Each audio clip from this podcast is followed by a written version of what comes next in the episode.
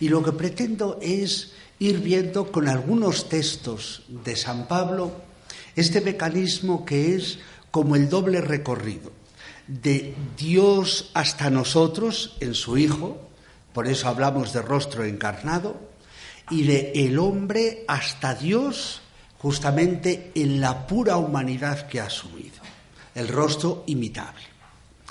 Miren, desde el origen de los tiempos, Dios ha ido revelando su rostro en la historia humana y en los acontecimientos que marcan su crecimiento. Dios que va siempre, desde el principio. Por ello, la pasión de conocer el secreto de las cosas y de sí mismo ha fascinado al hombre y lo ha movido a indagar el fundamento y la razón de su existencia y de su presencia en el mundo. El conocer es inherente al hombre, pero es inherente al hombre porque Dios es el que va primero, no solamente creando, porque la experiencia bíblica primera no es la del Dios que crea, sino la del Dios que lo encuentra, que encuentra al hombre, Dios por delante. Por eso el hombre, tratando de conocerse a sí mismo, y el universo en el que se siente perdido y solo, tantos dicen que es el miedo lo que lleva al hombre ahora a encontrarse con Dios, porque se siente perdido y solo, ha tratado de desvelar una y otra vez el misterio de Dios desde que empezó a pintar signos en la pared de una cueva.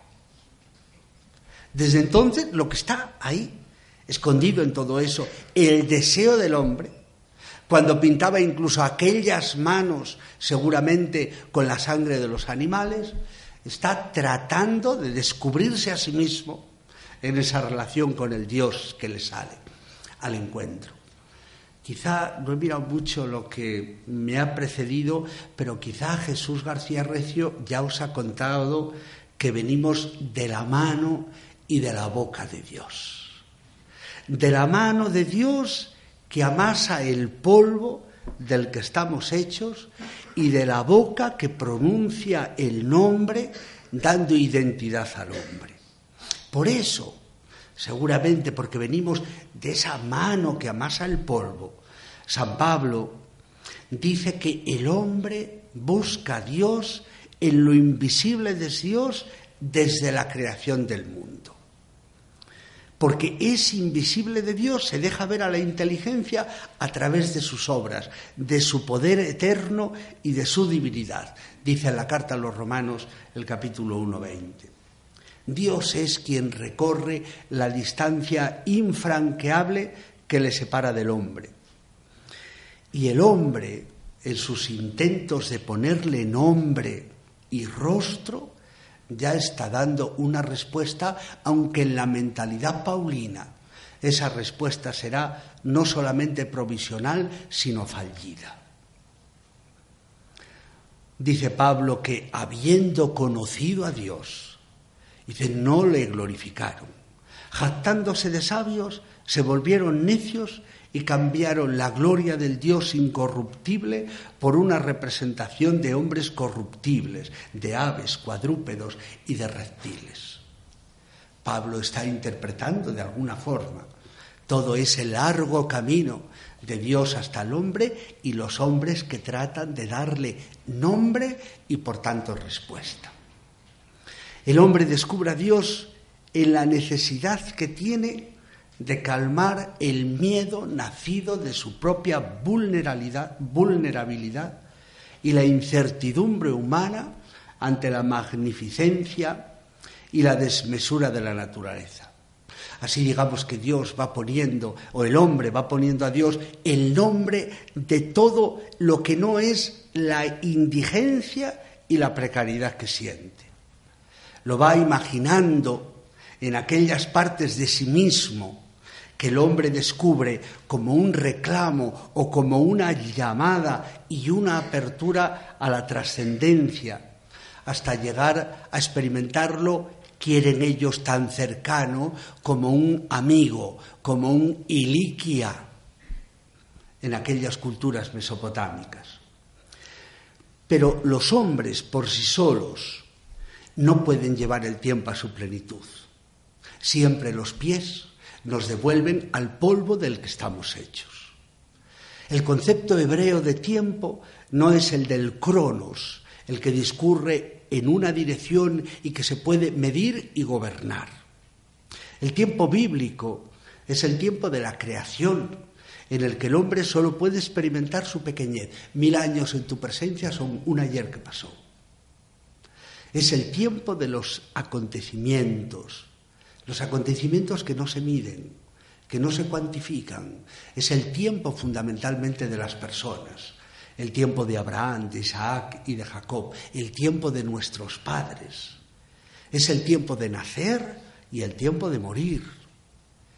Y Dios es Señor del tiempo, de un tiempo que por sí mismo gira, que te gira para volver al mismo origen, pero Dios es Señor, lo programa y lo dirige.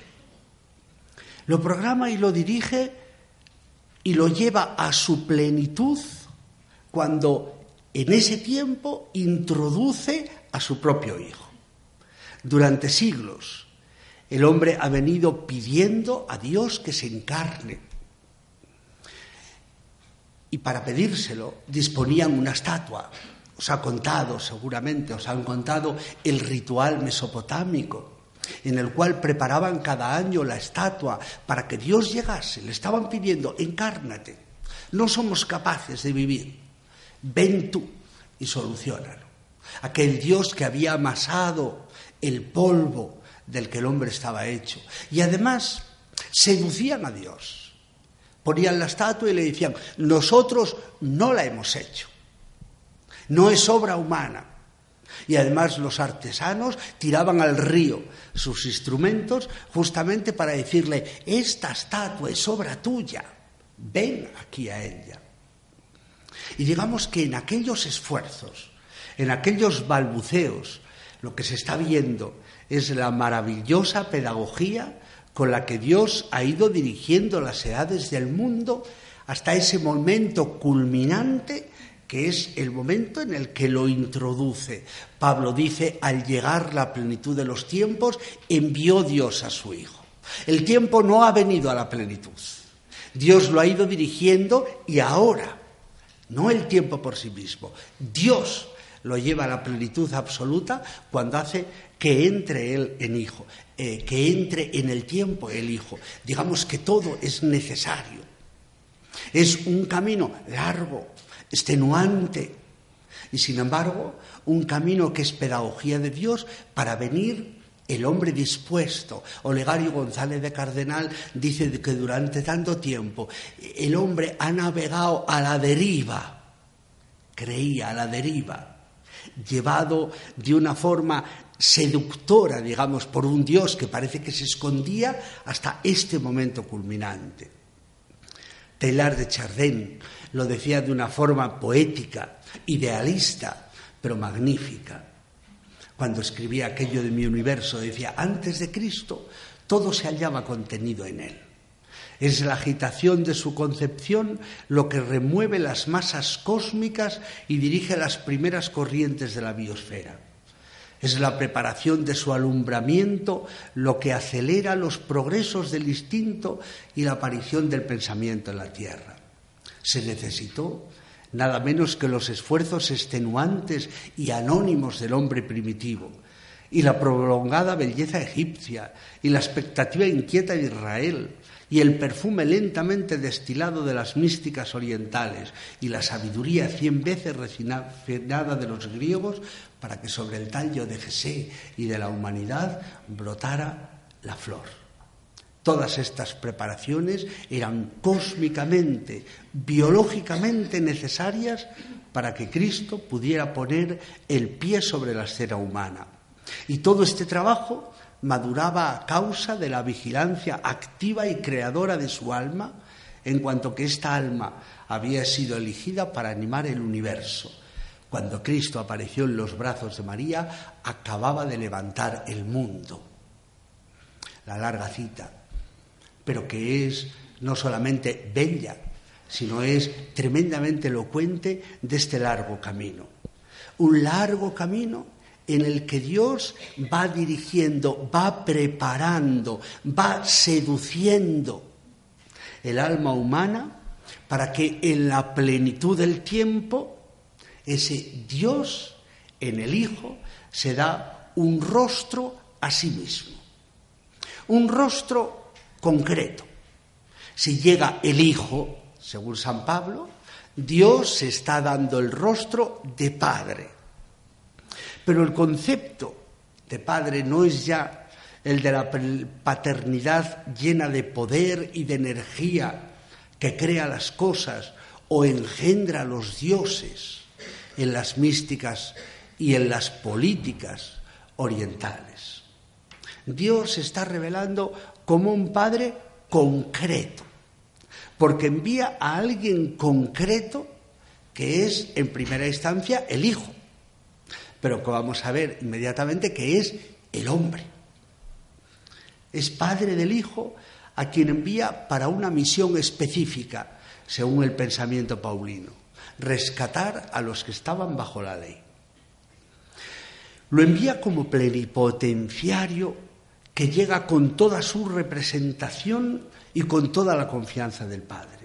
Indica así una relación que es sustancialmente amor.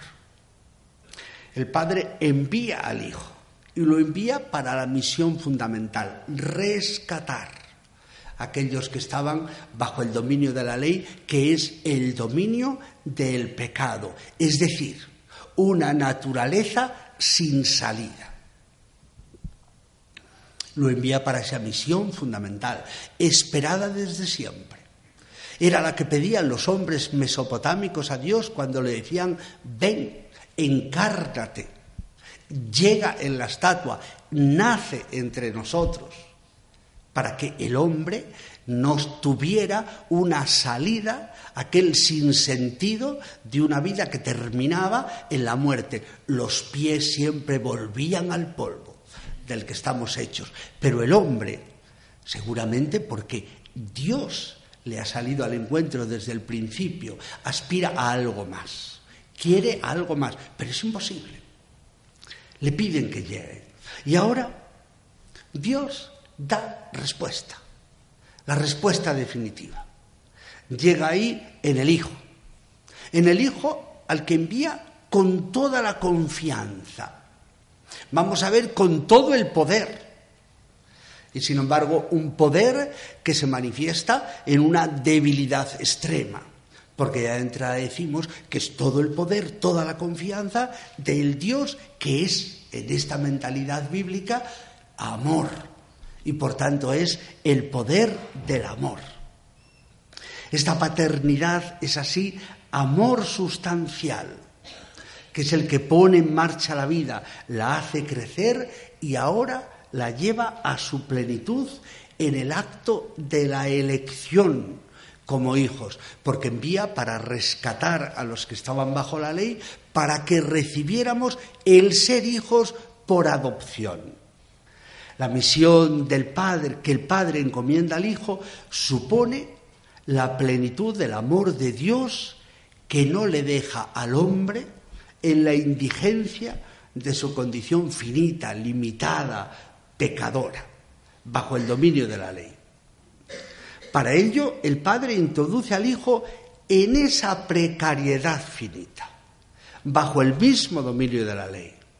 El Hijo llega en la carne para encontrar al hombre en la integridad de su corazón y para que el hombre encuentre su dignidad máxima, hijo de Dios como un fruto de una elección divina. El hombre era hijo de Dios porque había salido de él. Era una criatura. Pero resulta que ahora no es solamente hijo porque ha salido, porque ha sido creado. Es hijo porque es elegido. Que supone, digamos, como un peldaño más, una profundización, una dimensión más fuerte en el amor. Por eso, fijaros, Dios se está revelando como Padre del Hijo, Padre concreto, pero como Padre también del hombre, al que ahora elige, al que ahora hace suyo, el hijo electivo, el hijo adoptivo. Tantas veces es el hijo fruto solo del amor. Lo vemos tantas veces, el hijo que nace de la generación es fruto del amor. Yo creo que nosotros, seguramente todos los que estamos aquí, como hijos tenemos esa experiencia. Y tantos de los que están ustedes aquí, que son padres y madres, habrán tenido también la maravillosa experiencia, absolutamente maravillosa y genial. Tiene que ser, yo les aseguro que les tengo una envidia a los padres y madres eh, tremenda cordialísima la envidia, pero tremenda. Ustedes dirán, es la experiencia del amor, pero fíjense la del adoptivo. Entonces es la experiencia solo del amor. Tantas veces la de la generación es un accidente. Y se acuerdan, no hace mucho, a un niño lo tiraron en una bolsa por una ventana, su madre. Y sin embargo el adoptivo es tremendo. Y esto aquí, padre, padre que adopta, que quiere. No el padre de la generación, el creador. El padre del amor. Este es el que nos llega. El rostro de Dios que se está revelando. Porque además el Hijo llega nacido de mujer, nacido bajo la ley. Con esas dos expresiones, el texto de Gálatas capítulo 4, versículo 4, que sitúa Gálatas en paralelo y se explican mutuamente, se resalta y se refuerza la verdadera naturaleza humana, la verdadera humanidad de ese hijo que llega. Nacido de mujer no hace referencia en absoluto a una concepción virginal, sino al hecho de que el hijo entra en una carne como la de todos los hombres que somos nacidos de mujer. No se trata de una carne privilegiada, por tanto, o diferente, porque además está sujeta al mismo dominio de la ley con la que Dios ha ido dirigiendo la mentalidad de Pablo, las edades del hombre, y con la cual Dios ha ido indicando al hombre con la ley que es finito, que es pecador, y que necesita una salvación, una salida que no puede darse a sí mismo. Y ahí el Hijo también entra en esa naturaleza tan frágil, tan finita y tan limitada. A su humanidad pertenece no solo su naturaleza, sino también su historia. La historicidad de su aparición, nacido de mujer, se ve resaltada por ese segundo elemento de nacido bajo la ley y manifiesta la igualdad de la suerte del enviado con aquellos en cuyo favor acontece el envío. El Hijo llega con rostro humano, completamente humano, y por tanto hermano de todos los hombres cuya condición de necesitados comparte. Dios se está dando un rostro de carne, un rostro completamente humano en su más radical necesidad. Está llegando o está llegada de Dios en una carne semejante a la de todos los hombres, nos indica hasta qué punto Dios se hace accesible, cercano, visible, reconocible y prójimo del hombre ya no es estatua. Dios ya no es, como decían aquellos, carne de piedra o carne de madera. El ritual del nacimiento, que de alguna manera es el que llega a nosotros en este ritual con el que cada año celebramos justamente la llegada de Dios, era un ritual magnífico, maravilloso. Vean, Dios, carne como nosotros, pero carne de madera, también limitada pero fíjense, es que ahora es carne de carne, si me permiten la tautología. En el rostro nacido de mujer, Dios sale definitivamente al encuentro del hombre para dejarse encontrar. para convertirse en el definitivo interlocutor del hombre y elevarlo a una dignidad que lo pone en comunicación definitiva de amor, adoptarlo como hijo. La dignidad de hijos de Dios ya no es un privilegio, fruto de una conquista, como las antiguas mitologías, o de un nacimiento singular o excluyente, como el pueblo de Israel, que se sentía elegido hijo de Dios, solamente él, sino que ahora, digamos que este, esta dignidad de hijo de Dios es el puro don del amor, la pura gracia. Pero fíjense, todavía lo comprendemos mejor si vamos a un texto. Les he dado ahí en la hoja unos textos. Permítanme ustedes y perdónenme eh, el atrevimiento y la petulancia, no intenta serlo, sino solo pedagogía, de ponerle los textos un poco tratados para que sean visibles y también se lo he puesto incluso en griego. Pablo dice que este, en el himno de la carta a los filipenses, capítulo 2, los versículos 6 al 8, en el himno nos dice cómo llega realmente este nacido de mujer. Digamos, el himno tiene una estructura admirable y una economía textual que lo hacen muy expresivo, más expresivo en el contexto de la carta tiene una función ético paradigmática, invitarnos a la acción y además presentarnos el paradigma definitivo, para Pablo, lo más alto, de la relación del hombre con Dios.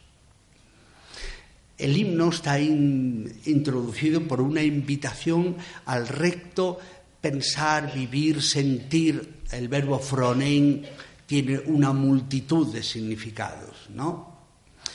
Les invita a los filipenses pensar, vivir, sentir, ser como Cristo, para que vean ustedes la estructura de un himno que es poesía, con unas estrofas que además se corresponden perfectamente, fundamentalmente la primera y la segunda que están en paralelo y que describe justamente este movimiento de llegada algunas veces se habla de un movimiento de bajada y se habla de una cristología descendente.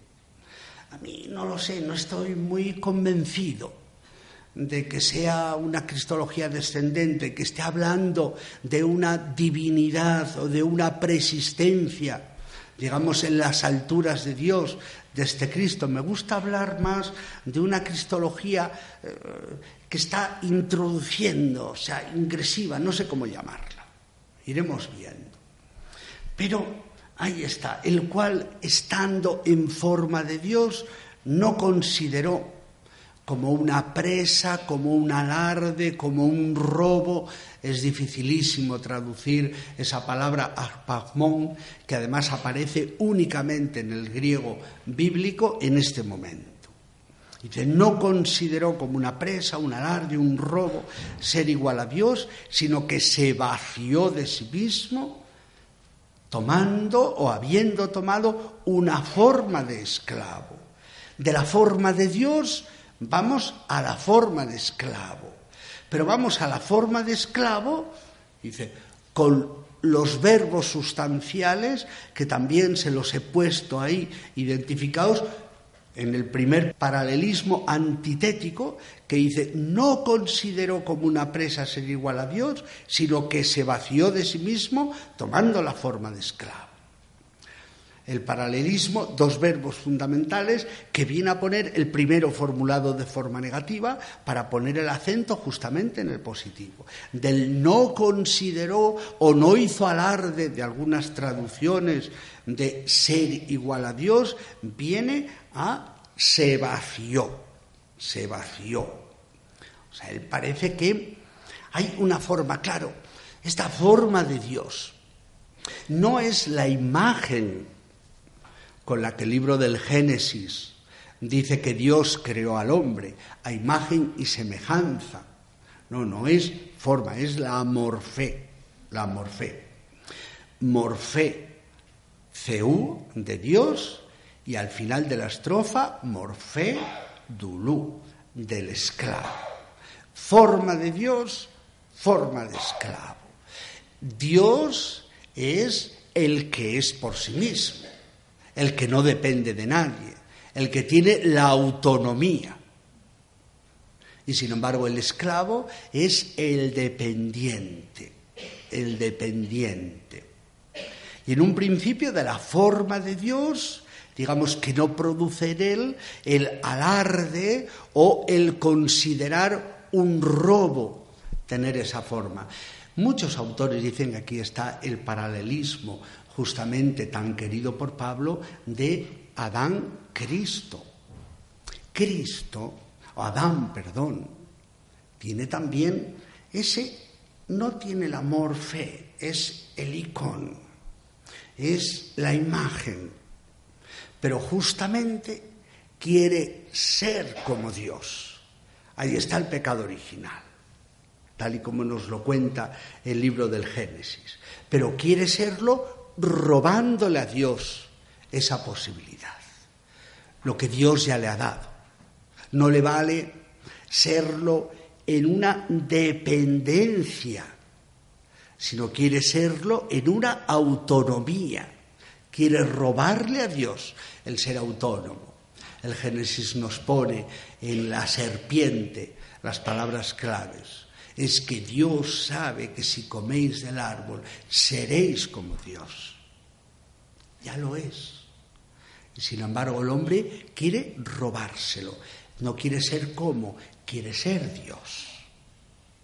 Pero aquí, el que tiene la forma de Dios no considera un robo ese ser igual a Dios, sino que se vacía. Es la primera parte, o la segunda de ese tiempo, pero la fundamental. Se vacía de sí mismo para tomar la forma del esclavo, del dependiente, de la forma de Dios a la forma del esclavo, de la autonomía a la dependencia, de la soberanía justamente a la relación desigual, en la cual uno está en función del otro, haciéndose semejante a los hombres y habiendo sido encontrado de aspecto como un hombre. Son dos paralelismos, pero con un progreso sustancial.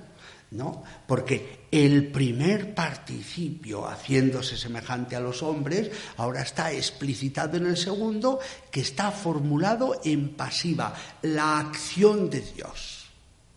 Saben que en el lenguaje bíblico, ya del Antiguo Testamento, como no se podía pronunciar el nombre de Dios, una forma de referirse a Él, sin, sin caer en incorrección, en herejía, era justamente poner eh, en pasiva las acciones, habiendo sido encontrado. O sea, Dios, Dios, ahí está, es el que está realmente posibilitando ese aspecto completamente humano.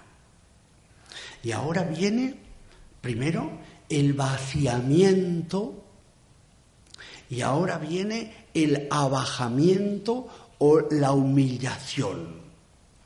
Se abajó, se bajó de esa categoría primera, a sí mismo, haciéndose obediente hasta la muerte. Es la plenitud de esa humanidad. No es un fantasma, no es una idea, es realmente un, el humano, el hijo que llega, el nacido de mujer. Y por eso no puede ser sino hasta la última posibilidad de esa humanidad, hasta la muerte.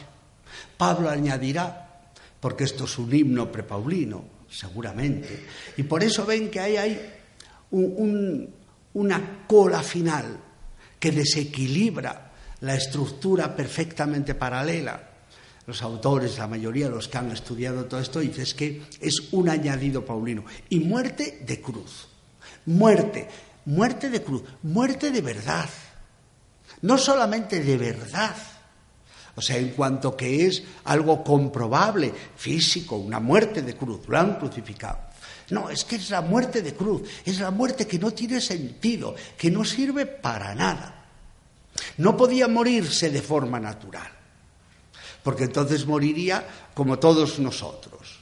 Y es como todos nosotros, pero hasta la última posibilidad, hasta el límite máximo de esa humanidad, que es morir no solamente injustamente, sino morir, digamos, completa, absoluta, totalmente, muerte que no sirve para nada, que no engendra nada.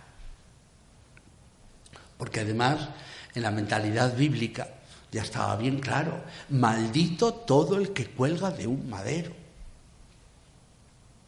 Un Mesías no solamente sufriente, sino un Mesías muriente, si me permiten la expresión, y además de esta manera era un escándalo, un sinsentido. Pablo, antes de encontrarse o de ser encontrado con el Dios, como él cuenta en la carta a los Gálatas, antes de que Dios quisiera revelar a su hijo, revelarme a su hijo, para que yo lo contara. Antes Pablo condenaba, perseguía justamente esta nueva realidad.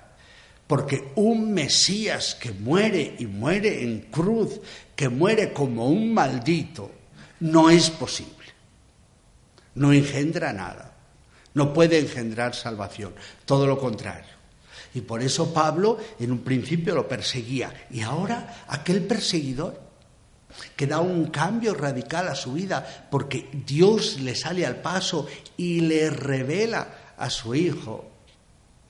Un Dios no es que lo tire del caballo en un revolcón, en una conversión, porque él además cuenta, el Dios que me eligió desde el seno materno, es decir, el Dios que le ha ido llamando como a los profetas, él se sitúa a sí mismo en esa línea profética, ahora definitivamente le sale al paso, y entonces aquello es más una vocación que se concreta en una experiencia fundante. Y por eso Pablo lo tiene tan claro. Es el Cristo que muere, que muere de una forma, el humano, humano de verdad, hasta la última posibilidad de esa humanidad, que no es una muerte normal, o una muerte que engendre vida, como pensaban justamente eh, en el Antiguo Testamento, la muerte de los justos, que eran los agraciados por Dios, además con la paternidad. El hombre se muere y se acaba su apellido. Pero claro, lo fundamental era que continuara el apellido otros. Y entonces la muerte ya no era tanto problema, siempre un problema. Lo vemos, pero ya no era tanto. Pero aquí no. Es la muerte completamente heterodoxa. Es la última posibilidad.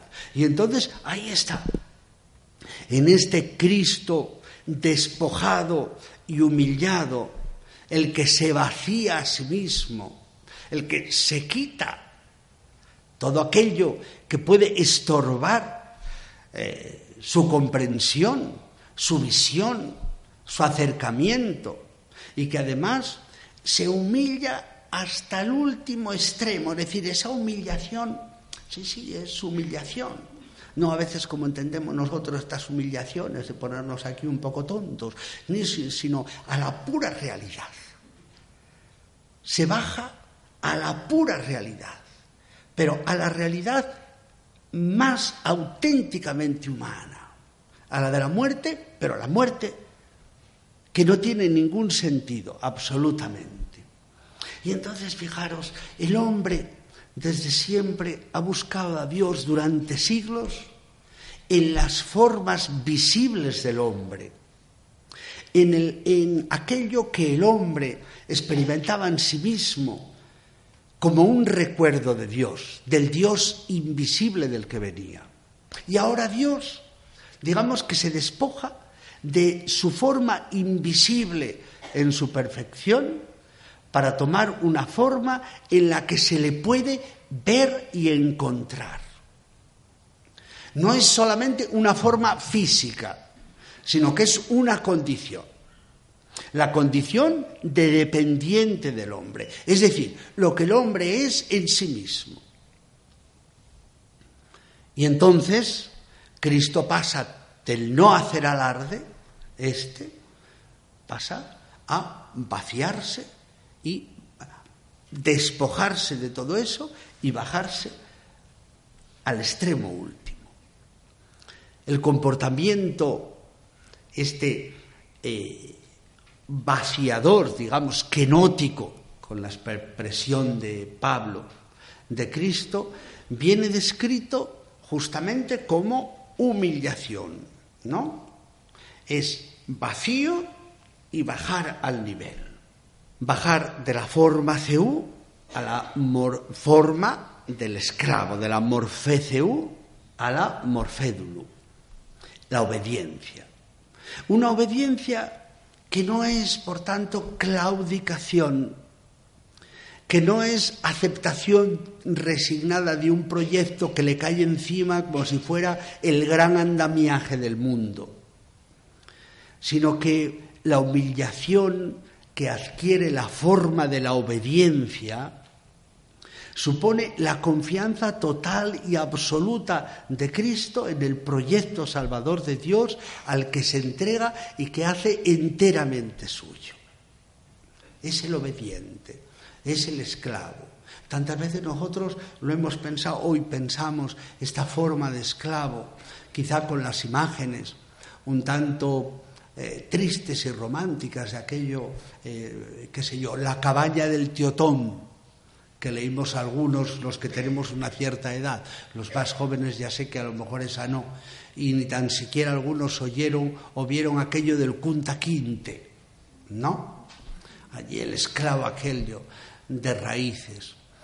Mm, el esclavo es, es el que obedece y en esa obediencia, digamos, que le va la vida misma.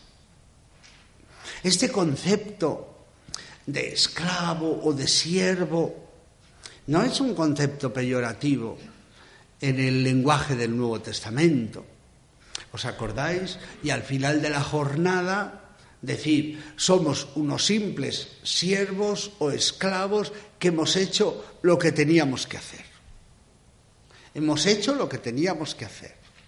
Es decir, ¿y dónde está lo que teníamos que hacer? Evidentemente descubierto, iluminado en esa relación viva con Dios, que es el que ciertamente es autónomo, el que tiene el proyecto. ¿no? ¿Y nosotros qué podemos decir? Dices, la imagen de este siervo, pues podemos decir como María, aquí está la esclava del Señor. Pero esta, esta obediencia, que es la de aquí, porque es el obediente, pero el obediente no es nadie, no, el obediente es el que hace suyo un proyecto y por tanto se convierte de alguna manera, esto es magnífico en el Evangelio de Lucas, en la Anunciación, se convierte el obediente en dueño de su persona. Aquí está la esclava del Señor y después dice, hágase en mí según tu palabra. Dense cuenta, pronuncia el imperativo, da la orden, lo que solamente dan los señores. Claro, se comprende a la luz seguramente de esta teología paulina. ¿No? Se vacía, se baja a la obediencia que es donde realmente ese Cristo es Señor de sí mismo, para poderse entregar a la muerte y una muerte de cruz.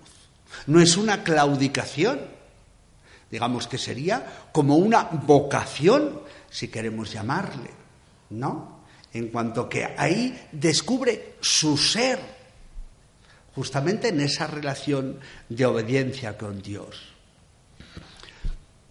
Fíjense, en este Cristo que llega enviado en la carne, en la pura humanidad, el hombre obtiene respuesta a la pregunta por Dios, que es la pregunta por sí mismo que viene formulándose el hombre desde el origen de los tiempos, de forma balbuciente, de forma a veces inconsciente, pero de una forma real. Si me permiten el localismo, esto es lo que el poeta de Astorga, Leopoldo Panero, eh, formulaba de una forma eh, laceradamente existencial, pero bellísima. La poesía de Panero, y más en Astorga, porque además dicen, uff, tantas cosas, que si era de izquierdas, pero muy de izquierdas, y después cambió de chaqueta, que si era masón, y contaban ahí, pues nunca, nunca fue, la verdad es que muy atendido. Y además, yo recuerdo cuando era seminarista, es que casi ni me hablaban de Panero. Y después, cuando lo he ido descubriendo, se descubre una poesía hondamente religiosa. Si me permiten la exageración tonta, hondísimamente religiosa, laceradamente existencial, con una pregunta constante por ese Dios que él quiere en una existencia, la de Panero, que fue tremendamente difícil y tremendamente dolorosa. Y él dice, dime quién eres. Esto es, tantas veces como el grito de siempre de los hombres. Dime quién eres, ilumina quién eres y dime quién soy yo también y por qué la tristeza de ser hombre. Tú que andas sobre la nieve, tú que al tocar las estrellas las haces palidecer de hermosura, tú que mueves el mundo tan suavemente que parece se me va a derramar el corazón. A algunos les sonará, porque lo tenemos como un himno en la liturgia de las horas. Don Bernardo Velado Graña, que era un sacerdote tremendamente sabio, con la sabiduría de los hombres bíblicos y que fue justamente el que preparó toda esa antología de la poesía española y religiosa y más en los himnos de la liturgia de las horas, quiso introducirlo allí como una oración. En el Cristo kenótico y tapeinótico, o sea, que se abaja y se humilla, Dios se da un rostro despojado de todo aquello que puede hacerlo invisible o distante. Al darse un concreto rostro de carne, Dios lleva a la plenitud el largo camino de la revelación. El diálogo se hace pleno, porque en ese rostro el hombre no solo puede encontrar a Dios como un amigo, como un hermano que pretendía el saber mesopotámico, sino un rostro en el que el hombre puede mirarse a sí mismo para descubrirse sujeto en diálogo y en tensión hacia Dios, tensión de infinito. En el rostro encarnado de Dios, el hombre no solamente experimenta la presencia cercana de Dios para acudir a Él como una instancia de poder, tantas veces lo que queremos, poder y amor que solucione nuestra vida, sino que en ese rostro encarnado el hombre aprende a decir amén a Dios, con la expresión de Pablo en segunda carta a los Corintios. Es el rostro encarnado, por tanto, un rostro imitable. San Pablo nos cuenta el himno de Filipenses, digamos, después tiene como una réplica, un espejo, en el capítulo tercero de la carta a los Filipenses, que seguramente era otra carta, que se fundió ahí. Se comprende además mucho mejor cuando realmente fuera otra carta. ¿no? y hace como estos reclamos o como estas citas a la precedente, a la primera. Es rostro imitable y Pablo nos lo cuenta en primera persona, para después abrirlo al infinito, es decir, imitable para todos. ¿no? Lo hacemos un poco rápido porque veo que el tiempo es inflexible y me supongo que una hora. ¿no? Bien. Entonces, Pablo, fíjense, en su historia judía, que nos la cuenta al principio del capítulo tercero de la carta a los filipenses, Pablo ha conseguido el máximo. Pablo era de la estricta pureza hebrea. Además, puede concretar incluso quien podría ya en aquellos tiempos No, que de la tribu de Benjamín, ¿dónde queda? Por eso seguramente se llama Saúl, como el rey Saúl, la gran figura de aquella tribu de Benjamín. Además, estricta pureza, cumplimiento estricto y meticuloso de la ley, estaba circuncidado al octavo día, él además era un estricto observador de aquella ley, por eso es celoso hasta el punto de perseguir, digamos, la herejía, o lo que él piensa que es la herejía, ¿no? Perfecto. Había llegado a ser un amentos. Dice, el amentos es el irreprensible, al que no se le puede echar nada en cara. Digamos que Pablo, y lo había hecho bien, había conseguido ser aquel, eh, como el fariseo de la parábola del Evangelio, que dice que llegó al altar, a los bordes del altar, para decir, yo lo hago todo bien, hago perfectamente todo lo que hay que hacer y no hago nada de lo que no hay que hacer. Pablo podía sentirse orgulloso. Eso era una ganancia, un bien contable podía decir todo lo que tenía. Pero claro, inmediatamente Pablo nos cuenta, en pasado empieza, que aquello que era una ganancia, aquellas cosas, dice, que eran para mí una ganancia, dice, ahora las he considerado una pérdida. Y dice, no solamente eso, hacia ahí, en griego hay una expresión que es redundante, es como una especie de triple salto mortal, a la menunge kai. Dice, no solamente eso, sino que algo que tenemos que dar ahí, eh, una expresión con mucha fuerza para decir, ahora os voy a decir lo importante.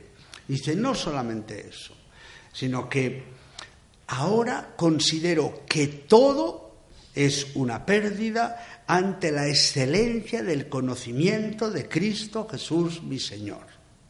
Digamos ya de entrada que el conocimiento en el lenguaje bíblico no es la aprehensión intelectual, sino es el grado mayor de relación que pueda haber entre dos personas. Incluso el verbo yadá en hebreo, al que traducen justamente con el verbo gimnosco griego, el verbo yadá conocer, era el más profundo, indicaba el más profundo grado de comunión, de unión entre las personas, de tal manera que era el verbo que se expresaba, que se utilizaba para expresar la relación entre los esposos que llevaba a la generación.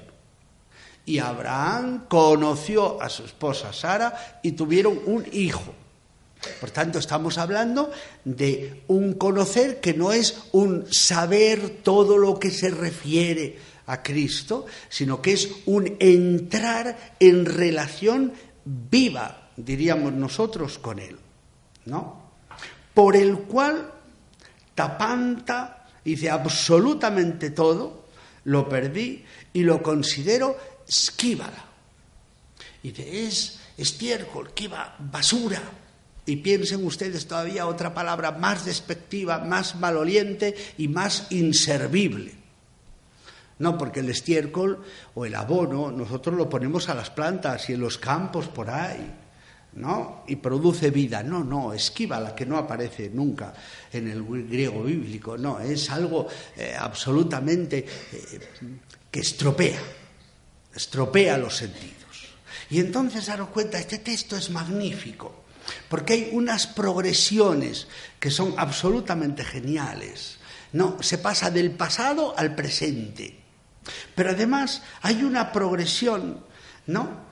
que es magnífica de aquellas cosas con distancia y ciertamente ambiguas, se pasa después a tauta, a estas cosas, lo que yo pueda tener para decir que se pasa de una ganancia, es decir, de algo que es un valor, que es contable, que tú lo tienes en mano, a una pérdida, algo que se te esfuma, ¿no? Que desaparece sin saber cómo, ¿no? Pero es que no solamente se pasa, eh, se queda allí, ¿no? Del pasado, donde ya hay una progresión, se pasa al presente. Y entonces dice ahí todo, todo es lo que ha considerado pérdida ante la excelencia del conocimiento de Jesucristo.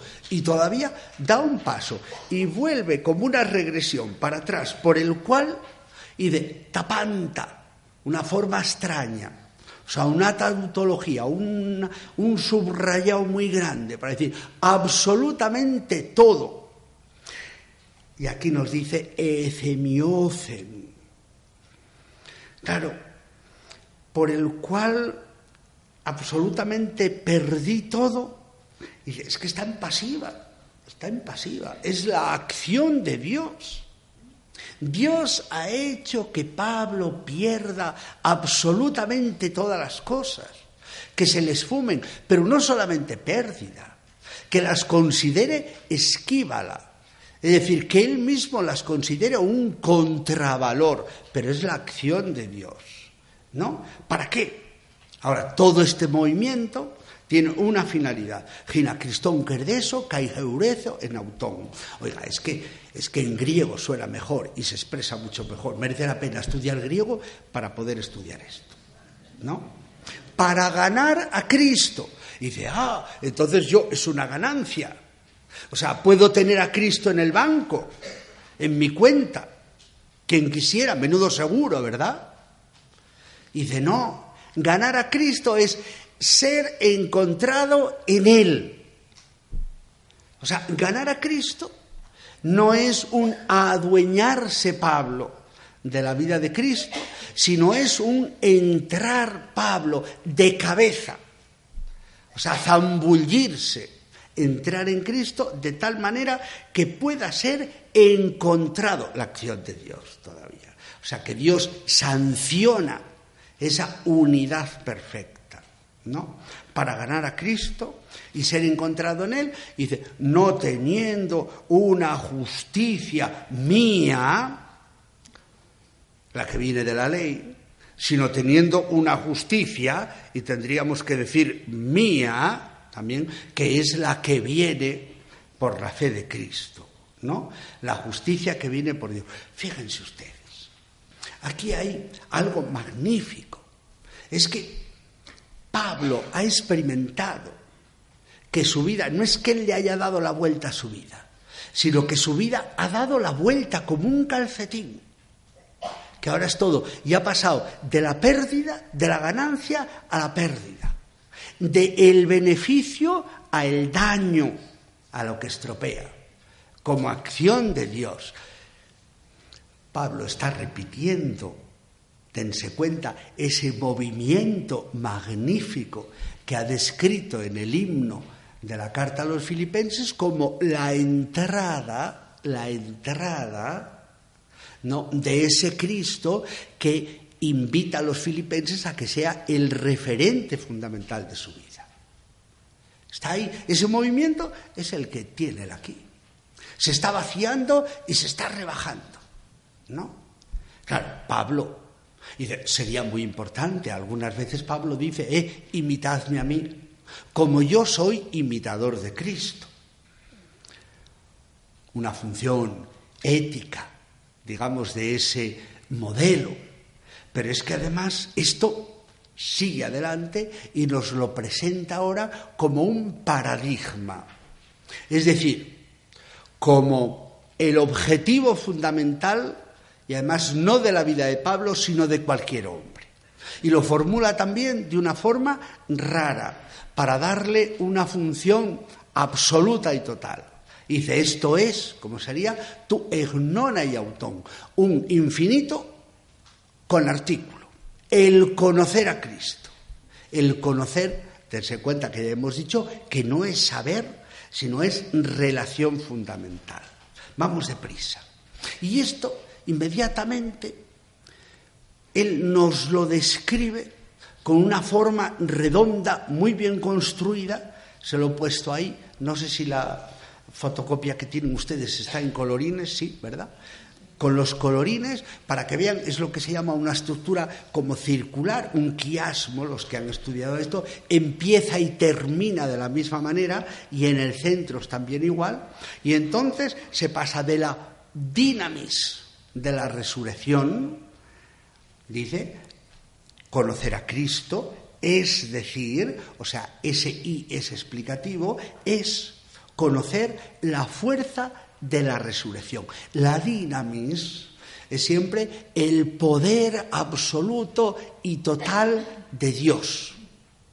Ese poder absoluto y total de Dios, que es el poder del amor, ese que hemos descrito como envío, llegada de Dios a los hombres, ¿no? En una carne igual que la nuestra en una carne de carne. Eso ya es una dinamis absoluta. Pero ellos pensaban es el poder, digamos, el poder de Dios que se va a manifestar en un momento determinado como salvación, lo que esperaban los antiguos, anunciado por los profetas. Y entonces dice, esa dinamis se ha desplegado en la resurrección, en la resurrección donde a esa carne que ha muerto de una forma absolutamente inservible, Dios no hicimos eh, eh, atención,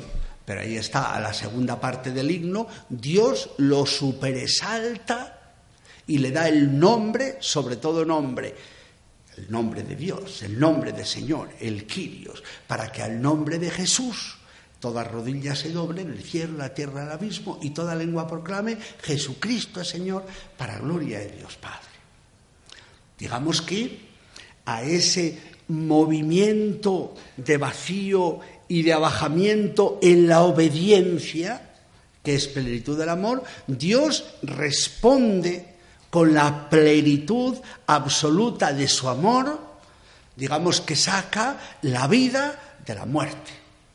Entonces, la dinamis de la resurrección, que estamos llamados a conocerla. ¿Para qué? Fíjense ustedes, de la resurrección de Él llegamos en el último verso a la resurrección, la de los muertos. A la resurrección de los muertos. Nosotros. Hay un movimiento, la dinamis de la resurrección entra ahora justamente porque Dios se ha dado un rostro completamente humano, de verdad humano.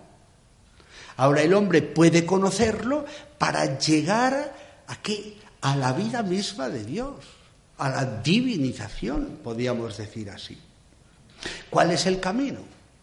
Los dos versos centrales nos lo describen.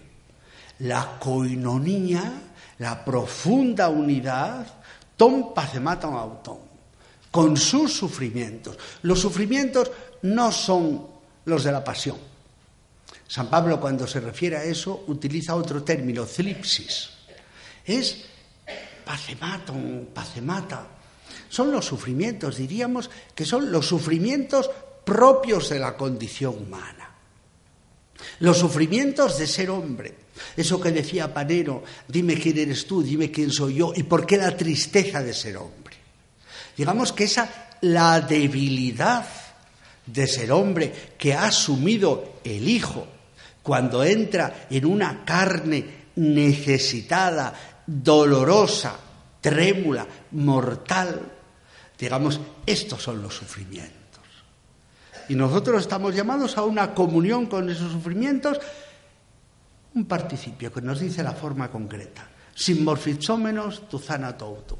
Siendo configurados otra vez la acción de Dios a su muerte. A esa muerte que no sirve para nada. Pero esa muerte en la obediencia. La entrega a la muerte. Porque Dios es Dios, digamos. Cristo nos entrega a Dios porque lo está esperando, porque lo salva. No, simplemente porque Dios es Dios. La muerte que no sirve para nada. Pero claro que ahora cambia de sentido. Absolutamente de sentido. Por la acción de Dios, esa muerte es resurrección. Y entonces ahora nosotros somos configurados. Dios nos configura esa muerte para a ver cuándo llego. E ante eso. Eso no es a ver si llego, sino a ver cuándo llego. Es decir, es como una expresión que entrega, que entraña un, deseo ardiente de que llegue el momento a la resurrección de los muertos. Claro, daros cuenta, ¿qué vemos aquí en todo esto? Para tratar de hacer como un resumen, algo absolutamente magnífico y genial. Tenemos el camino, el camino de Dios que llega al hombre y el camino del hombre que llega a Dios. Dios llega al hombre donde en la pura humanidad, en la humanidad doliente, en la humanidad necesitada, en la humanidad mortal. ¿Y cómo se le encuentra? Pues fíjense ustedes, tantas veces nosotros hemos creído y hemos querido que Dios llegara en la potencia, la potencia del héroe. Y entonces solamente podía caminar hacia Dios el héroe, el hombre que hacía un esfuerzo de ascesis, de penitencia, en algún momento fue todo esto. Y sin embargo, San Pablo, ¿qué nos está diciendo?